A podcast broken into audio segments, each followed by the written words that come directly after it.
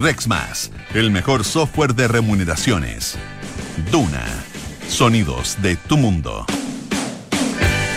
Muy buenas tardes, ¿qué tal? ¿Cómo están ustedes? Bienvenidos a una nueva edición de Aire Fresco aquí en Radio Duna en este primer día del mes de marzo. Estamos como siempre en el 89.7 acá en Santiago, 104.1 en Valparaíso, 90.1 en Concepción y también en el 99.7 en Puerto Montt y sus alrededores. ¿ah? Puedo dar fe de que sus alrededores de em, Valparaíso, por supuesto, alrededor de Concepción, por Puerto Vara, qué sé yo, ah, todas esas zonas.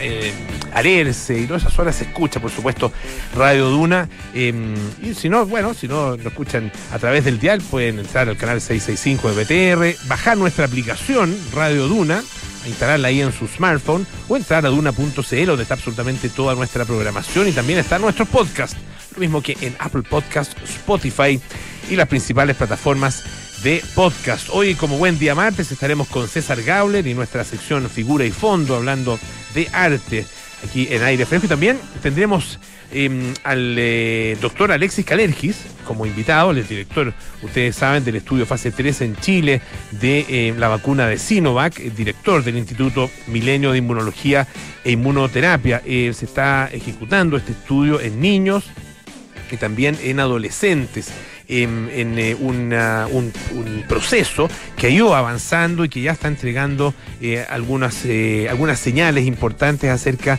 de lo que pasa con esta vacuna. También ha habido noticias en relación con otras vacunas que de alguna manera nos generan preguntas acerca de la efectividad que tienen las vacunas en los menores de edad. Bueno, de eso conversaremos con el doctor Calergis en algunos minutos más. Y partimos con María José Soto, a quien eh, yo no veía hace harto rato, eh, así que un gusto tenerla nuevamente acá. Igualmente, Polo. Eh, de cuerpo presente. Sí, ¿qué al tal? Fin. ¿Cómo estás? ¿Cómo estuvieron las vacaciones? Muy bien, muy bien, sí, sí, muy bien. Maravilloso. Maravilloso. Las mías también, largas pero cortas a la vez. Vi en tu Instagram que lo pasaron muy bien. Lo pasé increíble, la verdad, qué rico. Tú qué rico gozaste tanto como tu hija, cosa que me gustó ver. muy bien, sí. sí Oye, pero bueno, está, está muy complicada la cosa, la verdad que fue para muchas personas de haber sido también una vuelta de vacaciones ah, em, que se sintió como un masazo, no solo por el comienzo del año, del año laboral o el año lectivo para muchos, sino que em, por el tema de, lo que está ocurriendo en Ucrania eh, y particularmente en estas últimas horas donde las, las hostilidades se han agudizado y se ha puesto terriblemente tensa la situación, particularmente allá en la capital, en Kiev. Exactamente, sí, esto ya nos enteramos hace cinco días que lleva esta escalada violentísima por parte de Rusia en Ucrania y claro, es, una, es un conflicto que, a diferencia de otros que hemos visto o, leído en la historia, eh, es minuto a minuto, lo podemos ver. Es un, es un conflicto que está, eh, que está grabado, está viralizado y por lo tanto vemos las atrocidades que se generan en la guerra, el dolor humano, etcétera. Eh, ¿Qué ha pasado hoy día? primero Rusia ya lo había advertido pidiéndole a, los ucranianos que salieran de Kiev, em, intensificó la ofensiva con ataques muy específicos en la capital y en Yarkov también, en medio de este eh, convoy, avance de este convoy militar que vimos salir en la madrugada, que fue bien impresionante, esta columna de 60 kilómetros que estaba conformada por distintos camiones eh, militares, todo por tanque, y que buscan básicamente es rodear ya eh, la capital y eh, forzar la rendición del ejército ucraniano, que ahora está, eh, está haciendo el combate no solamente el ejército, sino también la gente, el mundo civil está dando la pelea en Ucrania y por eso es la razón por la cual el presidente ucraniano está pidiendo ayuda ya desesperada. Hoy fue la Asamblea de la Unión Europea donde hizo un llamado por la libertad y le dijo a los europeos, la libertad que tienen ustedes, también nosotros la esperamos y también ellos esperan que finalmente Ucrania sea integrado a la Unión Europea.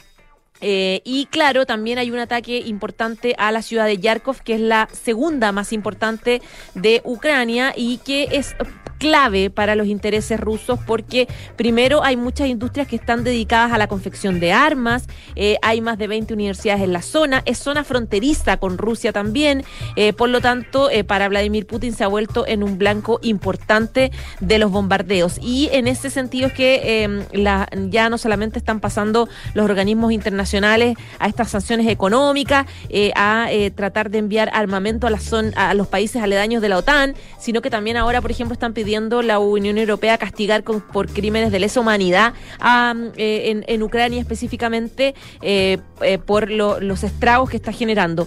Hay una nota muy interesante en el diario El País de España que yo la verdad que se los recomiendo a todos porque uno piensa y ve obviamente que los ucranianos están sufriendo muchísimo, pero hay consecuencias que están viviendo también la población rusa por todo por toda esta situación y tiene que ver con su calidad de vida. De hecho, la nota titula en, el, en, el, en la sección de internacional del país, dice, subidas de precio, cajeros sin dinero, menos hipotecas para los ciudadanos, son las sanciones que impactan en la vida diaria de los rusos. Y el relato que hace esta nota es que cuenta que, bueno, primero los cajeros automáticos ya no están funcionando en Rusia, porque recordemos que hace poco hubo desconexión del, del sistema SWIFT, que fue el castigo, parte de las sanciones a Rusia, y el sistema SWIFT es, el, es, básicamente el que conecta a los bancos del mundo, claro, con el que se puede hacer, el- permite el- las transacciones mundial financiero. de las grandes empresas, de los bancos y también de las personas comunes y corrientes como nosotros. Entonces, claro, no tienen acceso a dinero. Hay una inflación que ya está muy grotesca en Rusia y que está aumentando. El salario mínimo, que era de 640 euros, con el tipo de cambio ya bajó,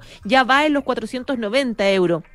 Bajó también, y te estoy hablando de, de, de un remesón económico de los últimos días, digamos, que Sí, tiene pues. que ver con la sanción económica. Bajó No, la pensión. es- sobre todo de- a partir de ayer. o Lo sea, están viviendo- Estamos, habla- estamos hablando de un par de días y con, con estas consecuencias que ya son muy notorias. Exacto. Eh, En los últimos días y desde, desde que empezó la invasión, digamos, eh, bajó la pensión de los jubilados en Rusia. Las empresas farmacéuticas ya anunciaron que van a tener un aumento muy agresivo de los precios de los medicamentos para, para los rusos. Eh, por lo menos un 30% porque hay muchos medicamentos que se importan en dólares y en euros. El Banco Central ruso anunció eh, un eh, aumento de las tasas, de hecho el más amplio de la historia. Eh, solamente en diciembre ya tenían una inflación del 8,73% porque Rusia, como muchos países del mundo, estamos viviendo una inflación producto de la pandemia. Entonces esto se ve engrosado. La tecnología también aumentó en Rusia. Eh, prácticamente no hay capacidad de crédito hipotecario porque las tasas ya están elevadas al 15%. Los alimentos también están subiendo mucho, a pesar de que Rusia tiene una independencia alimentaria importante. Eh, los ciudadanos también están sufriendo el aumento de los precios de, de- sus alimentos básicos. Entonces, eh, claro, la, la población y la ciudadanía rusa lo está empezando a pasar mal también. Entonces, claro, este es un- un- un- una, uno se pregunta cómo es que los líderes están haciendo sufrir tanto a la gente en, en algo que está recién empezando. Y vamos a ver qué, en qué se transforma eso, ¿ah? porque eso podría perfectamente eh, generar un descontento creciente en la población rusa y que se vaya manifestando eh, de, de una manera más, eh, más expresiva de lo que ha sido hasta ahora, que ha sido bastante, bastante leve, ah, con algunas manifestaciones que además han sido reprimidas. Eh, hay un control muy estricto de parte de todo lo que se publica en Rusia Sí. y una maquinaria propagandística que es, es realmente impresionante. Ayer aparecía una- un artículo en, eh, en el Economist acerca justamente de esa maquinaria propagandística eh, que em, controla medios de comunicación, pero sobre todo emite mensajes a través de la televisión, de la radio, de los diarios, diarios por supuesto todos afines al régimen, eh, que son So- La verdad que la, historia que cuentan es completamente distinta a la que uno puede eh, mirar y observar desde, desde esta parte del mundo. Eh, y Putin ha dicho varias veces que básicamente Ucrania no es un país, no es una nación. Ah, lo ha dicho así. Eh, y uno, claro, al, al- al escuchar de qué manera eh, se, se vende y se promueve este conflicto, que no llaman ni invasión, ni guerra, ni ataque, sino que llaman simplemente operación militar especial, eh, y uno se da cuenta, bueno, eh, de qué manera se puede tergiversar la realidad eh, y, y- y vender eh, una especie de eh, realidad alternativa, y eso es lo que, Paralela. paralela, eso es lo que ha estado tratando de hacer la propaganda, eh, la propaganda rusa. Eh, y claro, porque uno dice que esa es una te- tergiversación, porque uno podría decir, bueno, a lo mejor ellos tienen la, razón, pero sí, es cosa de mirar los hechos de manera eh, lo más objetiva posible. Hay un artículo hoy día, eh, en, eh, en que lo- lo- una columna de, eh, de Harari, de Yuval Noah Harari, eh, en que da cuenta justamente de esto, de este concepto de que Rusia, de que Ucrania no sería una nación. Eh, y dice, la respuesta ucraniana la manera como los ucranianos han decidido ir a la guerra, enfrentar a los rusos, un enemigo inmensamente superior, eh, la manera como eh, se ha eh, defendido la, libertad, la soberanía y también el, derecho de autodeterminar su propio destino, su propio futuro, si no da cuenta de la existencia de una población convencida, ah, de que, de que son efectivamente un país, una nación. Hay que recordar que Ucrania tiene 30 años de independencia, nada más. Ah, eh, antes de eso, efectivamente, estuvo bajo control zarista, bajo control soviético con posterioridad, eh, y claro, cuando ya se derrumba la Unión Soviética, se desarma completamente, ahí eh, Ucrania obtiene su independencia. Pero en términos de la identidad nacional, la verdad es que es cosa de mirar la respuesta que han tenido frente a esta agresión para darse cuenta que esa identidad efectivamente existe y es imposible ponerla en duda.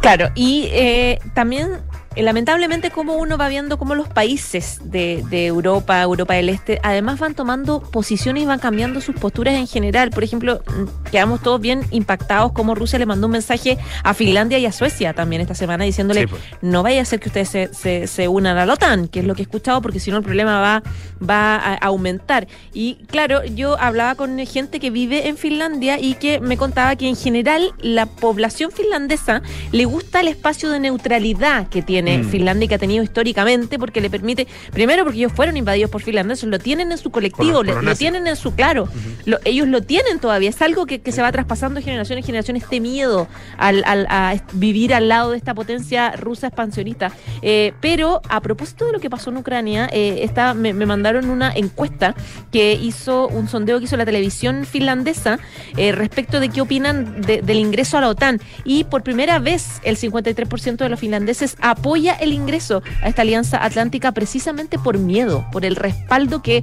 quisieran tener militar eh, eh, en caso de que Rusia continuara con, con esta arremetida.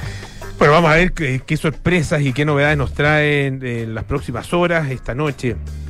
Eh, durante esta noche se temía que se pudiera producir la entrada definitiva de los tanques, los camiones, los vehículos rusos en, en Kiev y ya eh, comenzar entonces esta sonada final eh, tratando de tomar control de la capital ucraniana. Vamos a ver si eso efectivamente se produce. Em, y veía los despachos de, algunos eh, colegas periodistas que están allá en, en, Ucrania, particularmente los que están en Kiev.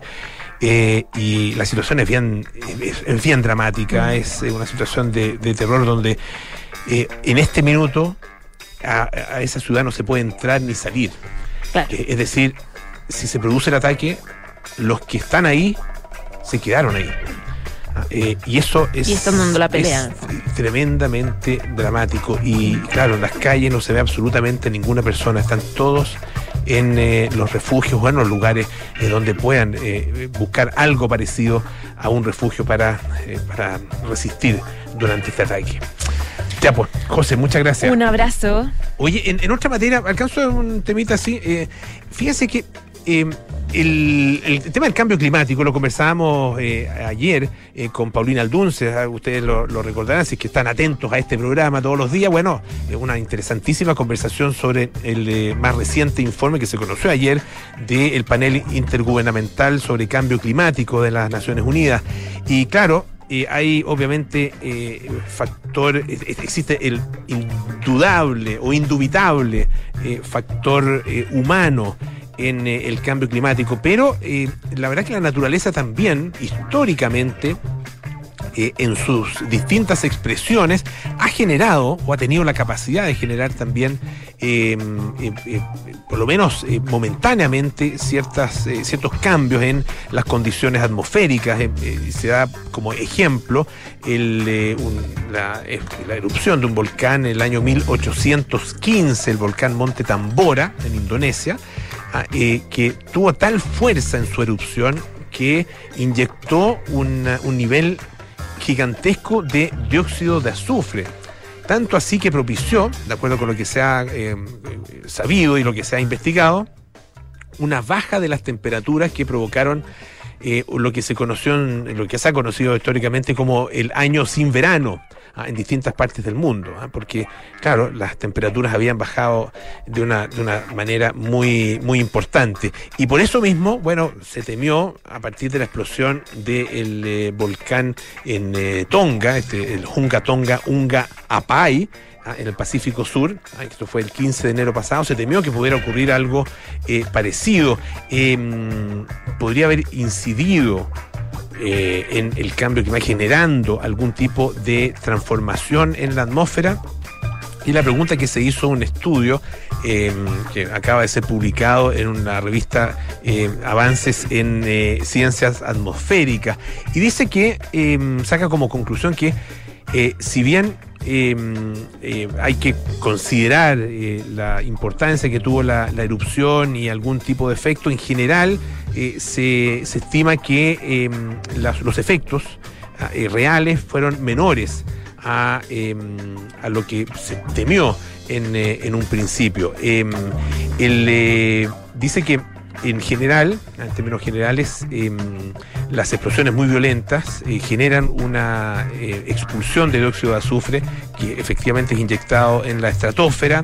Ah, eso crea un efecto pantalla que reduce la radiación solar y se provoca un breve periodo de enfriamiento, ah, como el que ocurrió hace, hace medio siglo cuando descendieron las temperaturas también en los trópicos y en el hemisferio norte, en, dimensiones, claro, que pueden parecer menores, pero eh, hablando de la modificación o transformación en la atmósfera, eh, son importantes, 0,4 y 0,8 grados.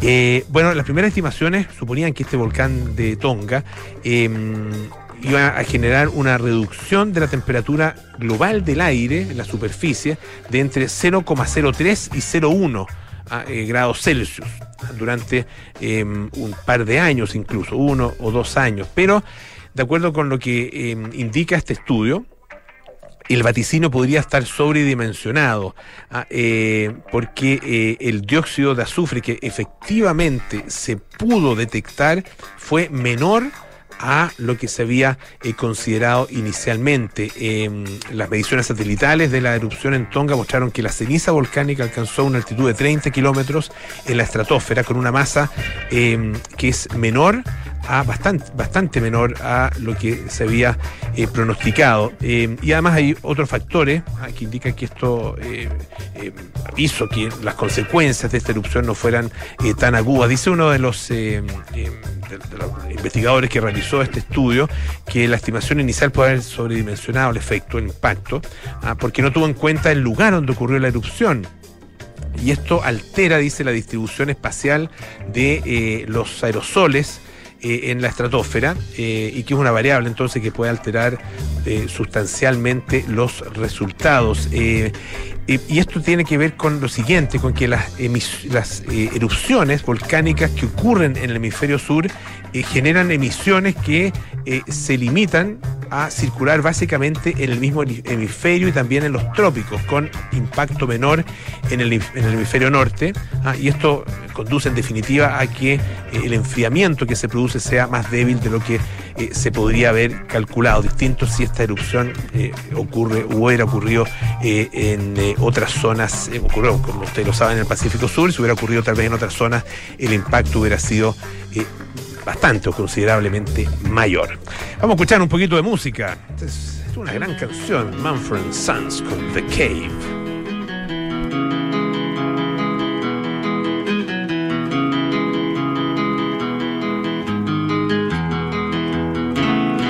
It's empty in the valley of your heart. The sun it rises slowly as you walk away from all the fears and all the faults you've left behind. The harvest left no food for you to eat. You cannibal, you meat eater, you see. But I have seen the same, I know the shame in your defeat. But I will hold on hope and I won't let you choke on the noose around your neck. And I'll find strength in pain and I will change my ways. I'll know my name as it's cold again.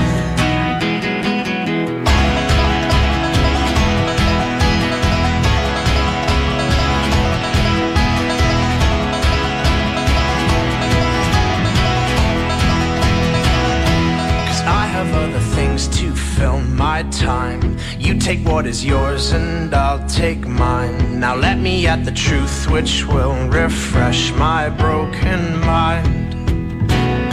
So tie me to a post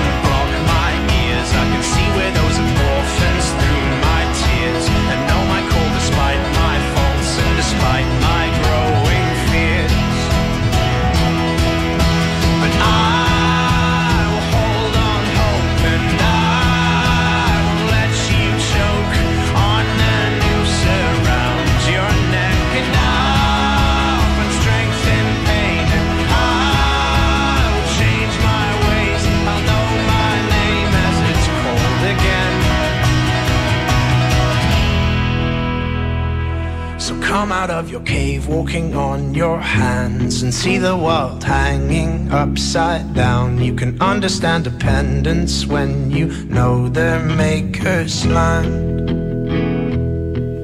So make your sirens call and sing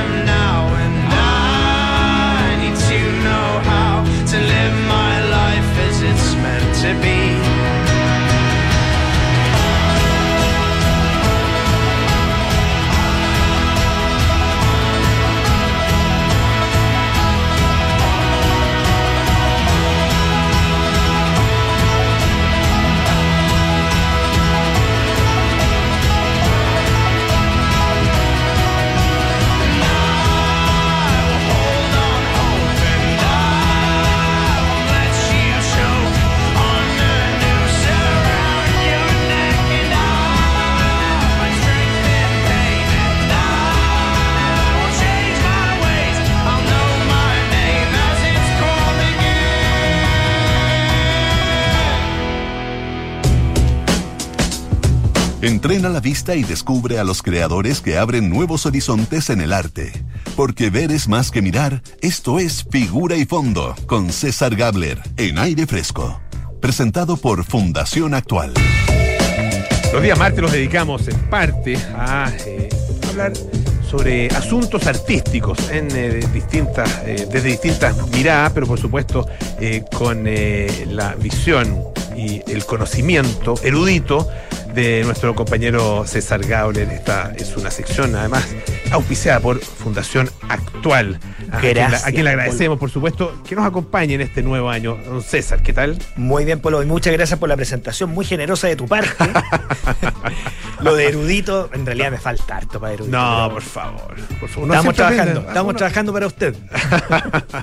Oye, eh, a ver, hablábamos, bueno, el, el tema es ineludible, ¿no es cierto? El tema de la, de la guerra.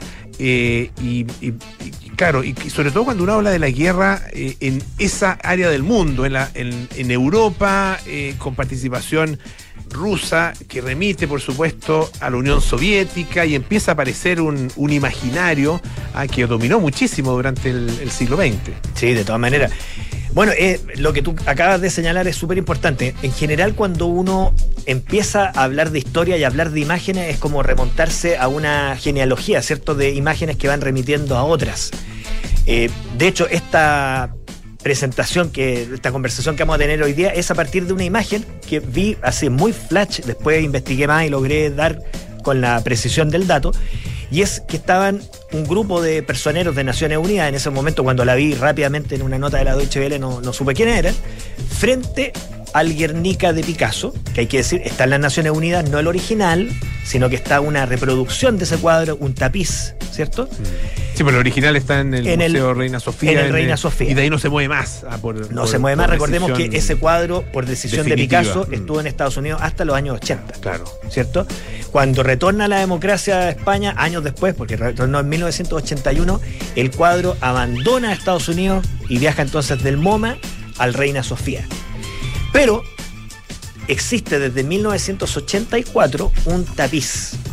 La verdad, eh, su origen es el año 1955, pero instalado en Naciones Unidas desde el año 84 y podríamos decir que es la imagen icónica a la hora de referirse a las víctimas de la guerra. Porque pinturas militares y cuadros militares hay de todas las layas. Mm, claro, claro. No me refiero en términos de factura ni estilo, sino que fundamentalmente en términos de orientación. Si uno tuviera que pensar en imágenes de la guerra, eh, remitiéndola a la historia del arte en general, uno podría ver que hay unas imágenes que tienen que ver con el, con el triunfo y la propaganda. En general, si nosotros revisamos las pinturas bélicas, son pinturas de propaganda. Es lo que el ganador quiere instalar como verdad histórica a partir de una representación pictórica. Pero, como todo, hay excepciones y probablemente uno de los artistas que haya sido emblemático a la hora de representar el horror, no es el primero, por cierto, pero muy importante, fue Goya. De hecho, Goya es el autor de Los desastres de la guerra, una serie que hasta el día de hoy es citada por artistas. Uno de, de- de sus grabados eh, fue hace años replicado en una escultura de gran escala y, y muy realista por los hermanos Chapman. ¿ya? Y es una, una escultura bastante cruda, como lo es de hecho la imagen de Goya. Y Goya, de hecho, uno de sus grabados es portada de un libro muy interesante que habla de todos estos temas. Yo lo recomiendo a la, a la luz de lo que está pasando ahora en Ucrania, que es el libro Ante el dolor de los demás, Ah, mira. de Susan Sontag. Susan Sontag, que además de la tremenda ensayista y escritora que fue, fue además la madre de un autor muy relevante eh, en el análisis de conflictos internacionales y de temas de derechos humanos conectados con la historia, que es David Riff. De hecho, el libro, Ante el dolor de los demás, está dedicado, dice, a David, y es David Riff, a quien ella misma cita, sin decir, no, no era mamá chocha, mi hijo escribió esto, sino que cita David Riff eh, referido a la, la- a la investigación por, en por terreno. por su propio mérito. Exacto, la investigación en terreno que Riff hizo en Bosnia. Pero vuelvo al, al- al tema. Los personeros de Naciones Unidas, el Consejo General, se fotografía frente al Guernica. Se podrían haber fo- fotografiado en cualquier lugar de Naciones Unidas, pero lo hacen frente a ese cuadro. Insisto, es el tapiz, no el original, pero no importa. El valor simbólico está y es muy potente. Y lo hacen con una bandera de Ucrania en las manos. Entonces, ahí hay una cosa que es muy significativa. Esta imagen se ha convertido en el símbolo, por una parte, del horror de la guerra, pero por otro, de las víctimas civiles. Eh, es una imagen que, inspirada en, en el bombardeo, ¿cierto?, en el contexto de la guerra civil española del pueblo de Guernica, a manos de las fuerzas franquistas, con el apoyo alemán, es un bombardeo alemán, prácticamente una prueba, un antecedente de lo que va a ocurrir en la Segunda Guerra Mundial. Bueno, este bombardeo, que es en los últimos días de abril, 26 de abril, si no me equivoco, de 1937, se convierte en una inspiración muy potente para Picasso, que estaba en ese entonces en París, para hacer una pintura de gran escala que comienza a ejecutar en mayo. O sea, a los pocos días, Picasso se embarca en este proyecto. Y qué interesante. Teniendo fotos, teniendo información documental a, la que recurrir, Picasso no hace una imagen fotográfica. No hace ni siquiera una imagen eh, que uno pueda situar eh, en algún punto, digamos, temporal, eh, físico, en España. Es una imagen universal. Con, obviamente, si uno empieza a analizar la simbología, con resonancias que podríamos decir clásicas. O sea, un cuadro que, eh, en el que resuena la- las tragedias griegas, en el que resuena el neoclasicismo, que recogió eso. Y, resuena una clave expresionista que uno puede encontrar en distintos momentos de la historia del arte. ¿Qué, qué tiene eh, desde el punto de vista eh, artístico eh, ese cuadro? Porque, porque claro, siempre se, pone mucho énfasis en la, un poco en, la historia del cuadro y su relevancia desde el punto de vista de lo que retrata, ¿no es cierto? Eh, pero, pero tiene finalmente un valor universal. ah, y de hecho es utilizado, tal como tú lo, cuentas, por parte de personeros de las Naciones Unidas para entregar eh, directamente un mensaje. Ah, eh, ¿qué, tiene el cuadro mismo que lo hace tan, eh, tan, tan fundamental en ese sentido? Bueno, yo creo que si uno piensa en el Guernica, primero es un cuadro en el cual se produce una síntesis de todo lo que había investigado hasta esa fecha, que allá había pasado por todos sus estilos Picasso, Ta- estamos hablando de Picasso de 1937, ya había pasado por el cubismo, el surrealismo, etc.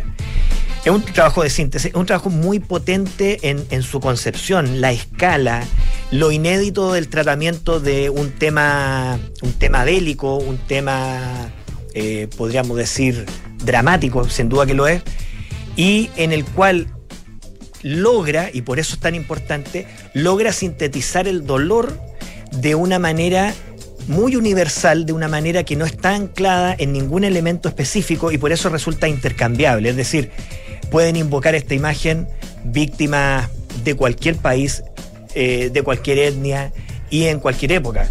Pensemos, fue hecho en 1937 y se sigue utilizando hoy día. Existen decenas de fotos de guerra. Miles. Sí, claro. Sin embargo, y podrían estar, a- a- podría haber grandes fotografías de guerra eh, colgadas, ¿cierto? Y montadas. De- De hecho, hoy día en el arte contemporáneo hay muchas fotografías de gran escala. Sin embargo, esta ya se convirtió en símbolo y como tal opera casi de una manera religiosa. Se peregrina a ella y hay algunos que tienen derecho a invocarla y otros no. Por ejemplo, Colin Powell, cuando va a anunciar la invasión, si no, me re- si no recuerdo mal, a Irak, puedo estar equivocado, pero piden que el mural sea tapado. Ah, mira. Porque claro, un invasor, Mm. por más justas que puedan ser las causas que está invocando para hacer la invasión, no Que en puede, ese caso no, ni- lo- no lo eran no tampoco. lo eran, Claro. pero aunque lo hubieran sido, un invasor no puede colocarse como telón de fondo aquello que sin duda va a ser la consecuencia de su invasión, que es el sufrimiento y la destrucción, ¿cierto?, Eh, de, de un territorio. Por lo tanto, es una imagen a la que solo algunos tienen derecho a acceder, algunos tienen derecho a ocupar. Hay eh, en, en la historia eh, algo a lo mejor que, que- te pueda surgir inmediatamente que, que haga algún tipo de parangón en términos de eh, imagen eh, y potencia, fuerza, universalidad de una imagen ah, en, en relación con eh, algún tipo de acontecimiento. Em, ¿Hay, hay, hay otro- otros Guernicas presentes o, o es, o es absolutamente único en ese sentido? Yo creo que en el sentido de eh, recoger el dolor de las víctimas civiles en pintura, probablemente es la imagen más importante. Sí, por eso estamos hablando de ella y por eso tiene el lugar que, que ocupa en el, en el salón ahí en las Naciones Unidas. Sin embargo, claro, hay, hay antecedentes. Pensemos, eh, toda la serie grabada de lo- los desastres de la guerra de Goya, de Goya. y las pinturas que él hizo eh, de los fusilamientos y, y del día anterior a los fusilamientos eh, son pinturas tremendamente potentes y son pinturas en que Goya, muy jugado, evita la representación desde el punto de vista militar, desde el punto de vista oficial y se concentra en el dolor y la violencia eh, que sufren los civiles y, con una fuerza pictórica impresionante. O sea, realmente en términos de pintura es, es un espectáculo y, y es un espectáculo visceral. O sea, uno ve cómo están hechos los rostros de los personajes, la manera en que están captados los, los caballos, la pincelada. O sea, todo transmite una tensión, un sufrimiento, un dolor, dolor al igual que los fusilamientos, que están en la misma sintonía de, de este cuadro de Picasso los dos son españoles, uno podría decir Claro. que hay prácticamente una genealogía de artistas hispánicos que captan la violencia de la guerra. Eh, Dalí también tiene un cuadro bien interesante que son las premoniciones de la guerra, pero claro, no tiene esta fuerza eh, simbólica tan evidente, pese a lo intrincado que es descifrar la lectura del cuadro. Nadie, nadie puede decir que tenga la interpretación oficial del Guernica. Un, un- un último detalle, eh, el Guernica tiene, eh, pese a, a todo, a ser una obra imperecedera, está hecha de un material muy perecedero, muy frágil. Es una obra eh, bien precaria. Es, es muy precaria en términos de la- de la- del... Es precaria, es urgente. Si uno la ve, Urge- exacto. uno siente eh, la urgencia con la que se pintó. Claro. Estamos hablando de una obra que debe haber sido un, un par, de, una- un par de semanas, Mm. con suerte, ¿cierto? Hecha, comillas, a la rápida, en, en la y con lo que se- y urgencia. con lo que se tenía. Con lo que se tenía, Picasso mandó a hacer la tela, eh, el proceso lo registró su esposa de ese entonces, Dora Maar, o su pareja de ese entonces. Es un proceso en el que se van produciendo muchos cambios, en que uno ve entonces la intensidad de la reflexión que hay aquí. Y bueno, el resultado es el que tenemos, una imagen que ya se convirtió en un símbolo, podríamos decir que el equi- equivalente bélico. eh, como una crucifixión. Logró hacer un símbolo de la guerra que es el equivalente en términos de impacto y de universalidad a lo que pueden ser las imágenes de la crucifixión.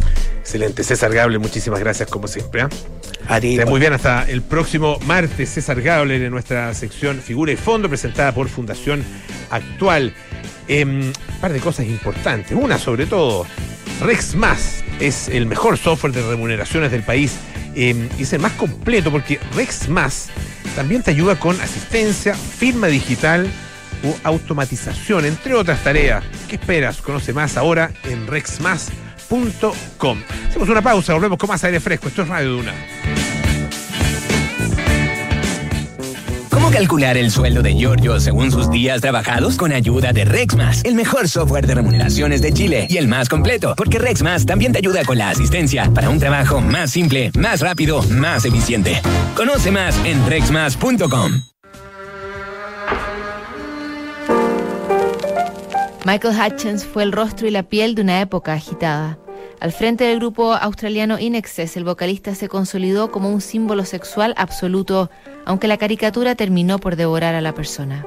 El descenso de popularidad de su banda y una absurda pelea callejera sellaron sus últimos años de vida hasta que en 1997 apareció muerto en extrañas circunstancias en un hotel de Sydney. Esta es la historia que revisaremos hoy en Sintonía Crónica Epitafios. Michael Hutchins, el ocaso de un hedonista en Duna, sonidos de tu mundo.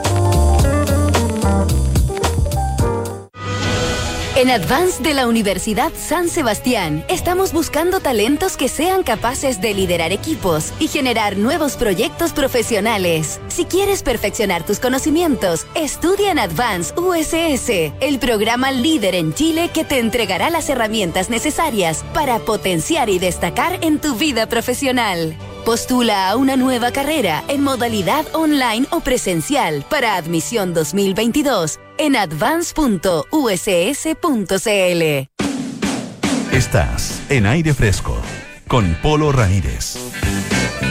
Ya estamos de vuelta aquí en aire fresco. Esto es Radio Duna. Eh, Advance de Universidad San Sebastián, el programa líder en Chile que te entregará las herramientas para potenciar y destacar en tu vida profesional. Estudia una nueva carrera en modalidad online o presencial. Postula en advance.uss.cl. Nos preparamos para los viajes espaciales, conocemos los últimos avances de la medicina y nos enteramos de los nuevos algoritmos que se están usando. Activa tu inteligencia artificial, porque en aire fresco es hora de conversar con los expertos junto a Polo Ramírez y Francisco Aravena. Ya estamos junto a Pancho Aravena, quien ya tiene a estas alturas el derecho a presentarse solo, en, eh, autopresentarse en este programa, pero eh, mientras yo siga aquí, lo voy a presentar con todo el cariño y la amistad de siempre. ¿Qué tal, Pancho? Muy bien, Polo, bienvenido de vuelta. ¿eh? No hay, no hay sublectura. No, No, no, no, imagínate, nada, tanto tiempo que nos conocemos. Demasiado. Sí, sí. Oye, eh, bueno, tenemos un, un tremendo entrevistado, amigo de la casa, además. Amigo de la casa, eh, yo no, no sé y me parece que no ha sido suficientemente destacado el hecho que nuestro entrevistado es probablemente la figura sin, o sea, es de la figura sin duda, pero probablemente la figura más determinante en que Chile tenga el éxito en la campaña de vacunación que tiene, porque fue una gestión suya la que inició toda la, maquinaria que luego eh, eh, tomó muy bien la Universidad Católica como institucionalmente y luego el Estado de Chile se hizo cargo porque fue quien empezó desde muy al principio de la, de la pandemia las conversaciones con eh, particularmente los fabricantes, los fabricantes chinos de la vacuna, la vacuna Sinovac. Y eso permitió que aseguráramos stock, que tuviéramos desde, desde el principio eh, muy, muy, digamos, eh, acceso a aquello que desde luego en todo el mundo es, eh, ha, sido, ha Y- sido el gran tema. ¿no? Y era tremendamente escaso en un principio. Absolutamente. Así es que mm, par- partamos por esa, por esa aclaración, que además es muy per- pertinente para el tema que vamos a hablar ahora, porque se, se encuentra en desarrollo el estudio clínico fase 3 de eh, esta, mm, esta vacuna de la eh, vacuna Sinovac, CoronaVac, en eh, niños de 3 a 11 años y en adolescentes de 12 a 17 años. Y para saber un- cómo va ese estudio que ya ha publicado algunos resultados, estamos con el doctor Alexis Calergis, director del estudio en fase 3 en Chile, director además del Instituto Milenio de Inmunología e Inmunoterapia. Alexis, ¿cómo estás? Muy buenas tardes. Buenas tardes, Francisco. Buenas tardes, Polo. Eh, felicitaciones por su programa. Saludar a la audiencia y agradecer esa generosa introducción que hizo Francisco. Eh, lo que usted dice obviamente eh, lo valoro mucho. Muy, muchas gracias. Bueno, es, es justo, simplemente. Es justo. Eh, Es Al- justo y necesario, es justo y el necesario. presidente. ¿eh?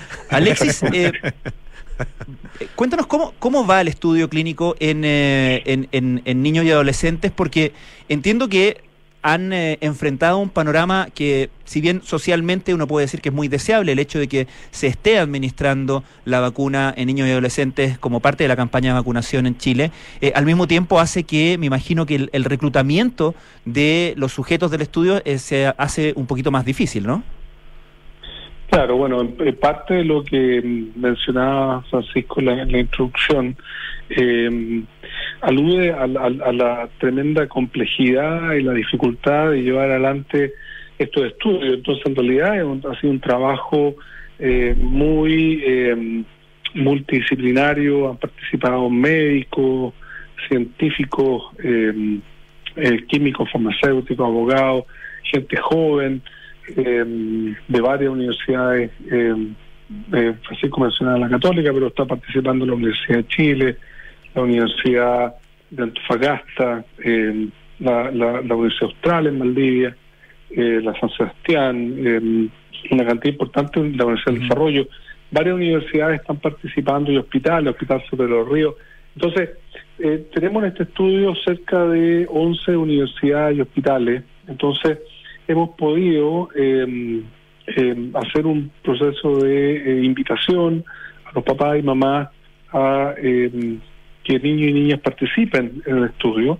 Eh, y sin duda el reclutamiento eh, fue muy importante, en particular al comienzo, porque eh, no había vacuna para eh, el- la población infantil. Veíamos los países vacunados, ¿verdad?, que estaban avanzando en la vacunación, eh, que el virus se iba posicionando en población no vacunada. Entonces, países como Israel, Estados Unidos y nuestro país empezaron a dar señales de eh, justamente un, un aumento de los casos COVID en Mm. población infantil. Y por eso es que fue muy importante partir eh, temprano el 2021 el diseño, planificación y luego eh, la implementación y ejecución de este estudio que ha entregado resultados de seguridad y de inmunogenicidad que, eh, como bien decía Francisco, acabamos de hacer público a través de eh, el posteo de un preprint un artículo científico que actualmente está en revisión por pares.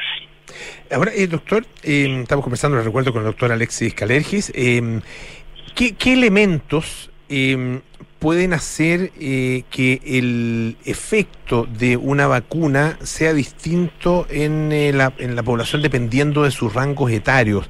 ¿Eso es común en las vacunas y cuáles son los factores que inciden en eso? Bueno, es común en las vacunas eh, y también es común en prácticamente todas las instancias en las cuales el sistema inmunológico juega un rol.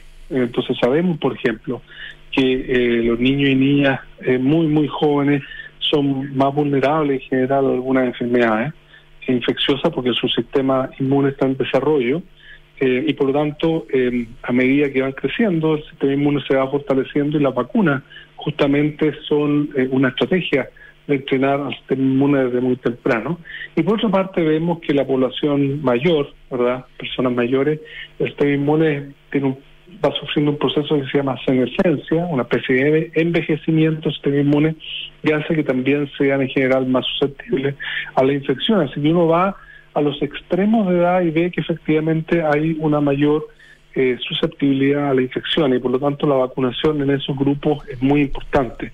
Ahora, en niños y niñas de 3 a 17, que es el grupo que estamos eh, incluyendo en este estudio, hemos observado que la respuesta inmune, dado que ya un niño o una niña de 3 años tiene un sistema inmune establecido, funcional, maduro, las respuestas que hemos observado desde el punto de vista de la seguridad son eh, equivalentes o incluso mejores de lo que observamos en la población adulta.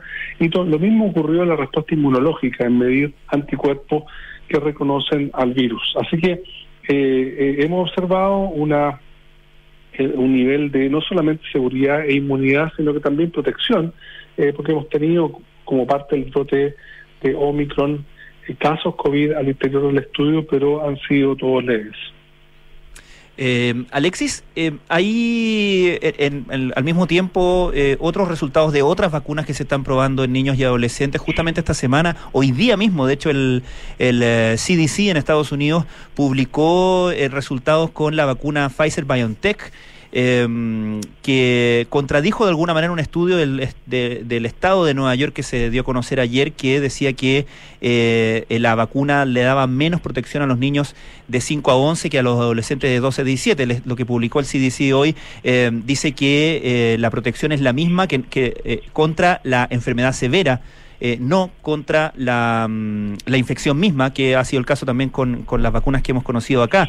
Eh, ¿cómo, ¿Cómo se van comparando o qué, qué ideas tienes tú de cómo se van comparando las vacunas eh, a medida que se van probando? Y como decimos, son estudios que se están haciendo, son resultados que se están eh, publicando eh, periódicamente. Eh, ¿qué- hay, ¿Hay variaciones o grandes variaciones según eh, las vacunas en, en estos grupos etarios? Claro, eh, lo primero, Francisco, es decir que las eh, vacunas que eh, se han aprobado para uso de emergencia contra el coronavirus han mostrado eh, seguridad y efectividad, particularmente en prevención de la enfermedad. El mecanismo por el cual funciona la vacuna es prevenir justamente casos de enfermedad severa. Eh, no puede una vacuna impedir que un virus acceda a nuestras vías respiratorias, nuestra nariz, nuestra boca eh, y, y nos contagie. Entonces, en general, eh, las vacunas tienen una alta efectividad en prevenir la enfermedad, eh, especialmente cuadros severos, hospitalizaciones, eh, y eh, la efectividad va disminuyendo eh, si uno eh, que pretende prevenir, por ejemplo, el contagio o el, el caso de un COVID sintomático. Entonces, eh, hay diferencias sin duda entre las vacunas, pero estudios que eh, permitan hacer comparaciones correctas requieren que en el mismo estudio, las mismas condiciones, los mismos Claro. criterios, un, un grupo de la población reciba una vacuna y otro grupo reciba otra vacuna. Y esos estudios se han hecho en particular en Chile. Hay, eh, les eh, los datos del Ministerio de Salud que han sido publicados han podido comparar las efectividades de las vacunas en población adulta y en población pediátrica eh, a nivel poblacional. Pero esos estudios poblacionales no son lo mismo que los estudios controlados, que son los que llevan la vanguardia en términos de seguridad y de inmunogenicidad, donde normalmente uno requiere la inclusión simultánea de varias vacunas y, y hay muy pocos de esos estudios en desarrollo. Eh, nosotros hemos estado enfocados principalmente en la vacuna Sinovac y, decidimos, como bien decía Francisco, muy temprano, en, tuvimos oportunidades de eh, colaborar con otros desarrolladores, pero quisimos hacernos, hacernos parte del desarrollo científico de esta vacuna por tres razones centrales. La primera es que una vacuna con una tecnología que tiene cerca de 60, 70 años de uso, eh, virus Claro. inactivados se han utilizado para muchas enfermedades como la polio, etcétera, en población infantil, en población adulta y adulta mayor. La segunda razón fue porque eh, esta vacuna requiere un- un- una conservación entre 2 grados y 8 grados que súper compatible con nuestras capacidades como país para lograr una vacunación territorial.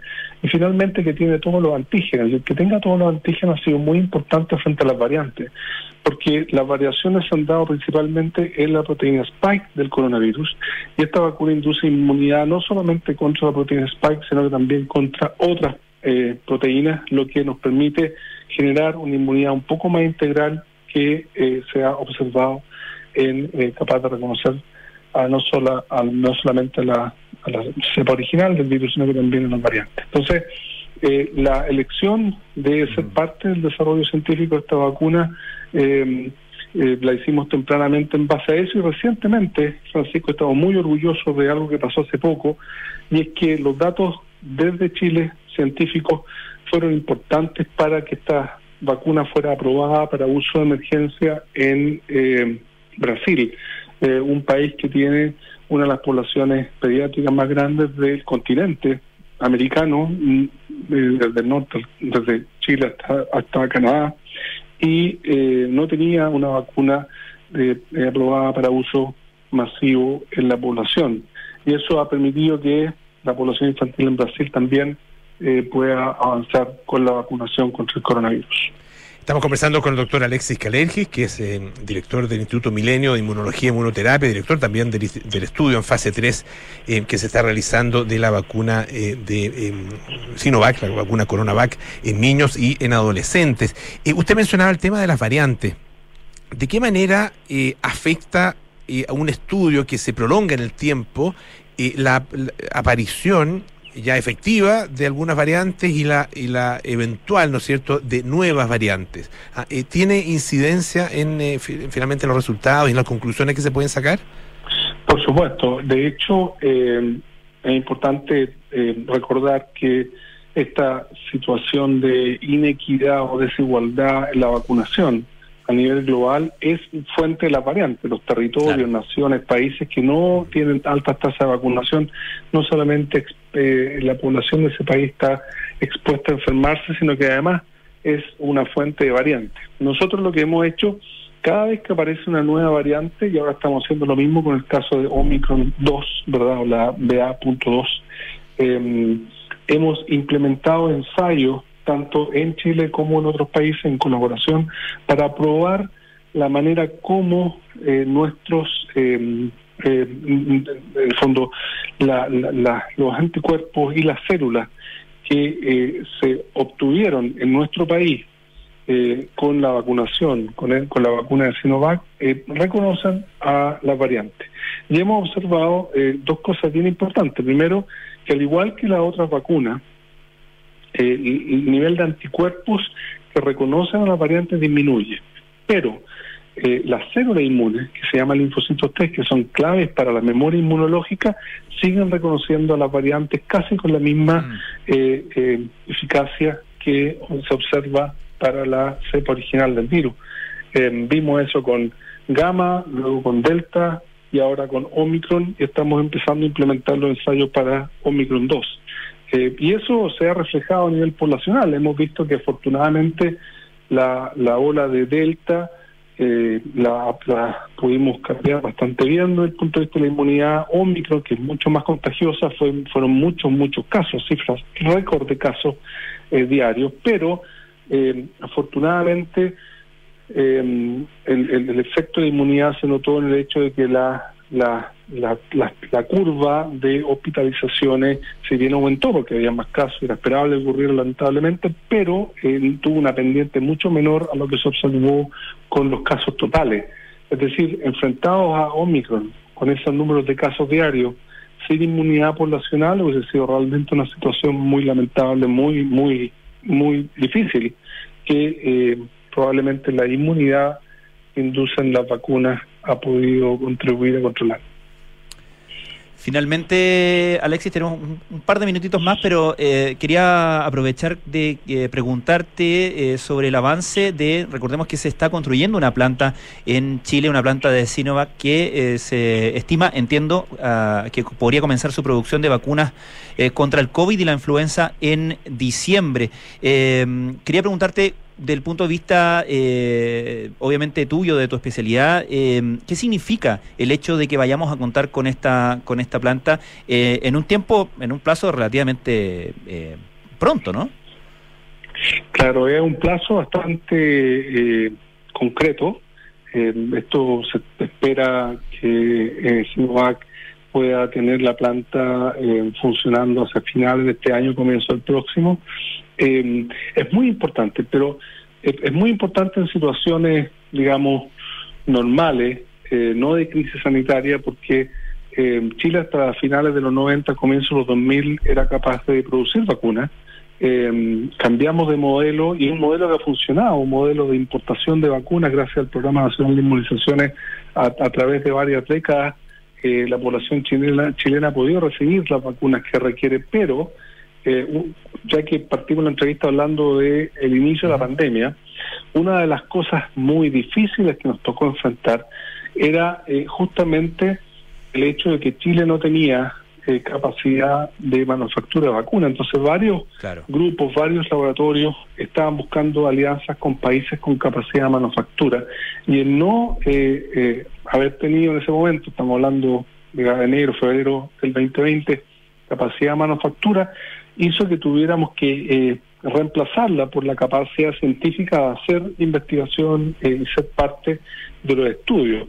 Pero el tener ahora, de aquí en adelante, capacidad de manufactura nos va a permitir, ojalá que vayamos saliendo esta, pandemia, de esta pandemia mejor preparados y una manera de estar mejor preparados para eh, una eventual futura situación de crisis sanitaria como esta es justamente contar con plantas de manufactura, manufactura porque pensemos que esta no es la primera y no va a ser tampoco la última pandemia es. que afecte al planeta. Y una de las imágenes que, que entre todas las imágenes, las cosas que pasaban, han pasado estos dos años, fue eh, el aterrizaje, ¿verdad?, en nuestro aeropuerto de los primeros aviones cargados con eh, millones de vacunas. Esa imagen esperanzadora que vimos en febrero del 2021, eh, nuestro sueño es poder reemplazarla en un futuro próximo con el embarque de aviones en nuestro aeropuerto con vacunas que son producidas en Chile eh, y se distribuyen a nuestro territorio y a otros países. Y así aportamos a este concepto de la equidad en la vacunación, que es algo en lo cual tenemos que trabajar también desde Chile, porque el problema de la vacunación es un problema global y se requiere esta equidad en la vacunación para poder eh, resolver la pandemia. Doctor Alexis Calergi, muchísimas gracias por estar esta tarde aquí en Radio Duna. Que esté muy Muchas bien, un gracias, abrazo. eh, Pancho y Polo. Un abrazo para ustedes también. Un abrazo, muchas gracias. Doctor Calergi, director del Instituto Milenio de Inmunología e Inmunoterapia. Francisco Aravena, hasta el próximo martes. ¿ah? Nos placer. vemos. Y nosotros nos vamos, ye- viene ya em, Cartas Notables, luego Nada Personal, Terapia Chilensis y Sintonía Crónica Epitafios. Nosotros nos, escuchamos mañana a las 6 de la tarde para más aire fresco. Chao.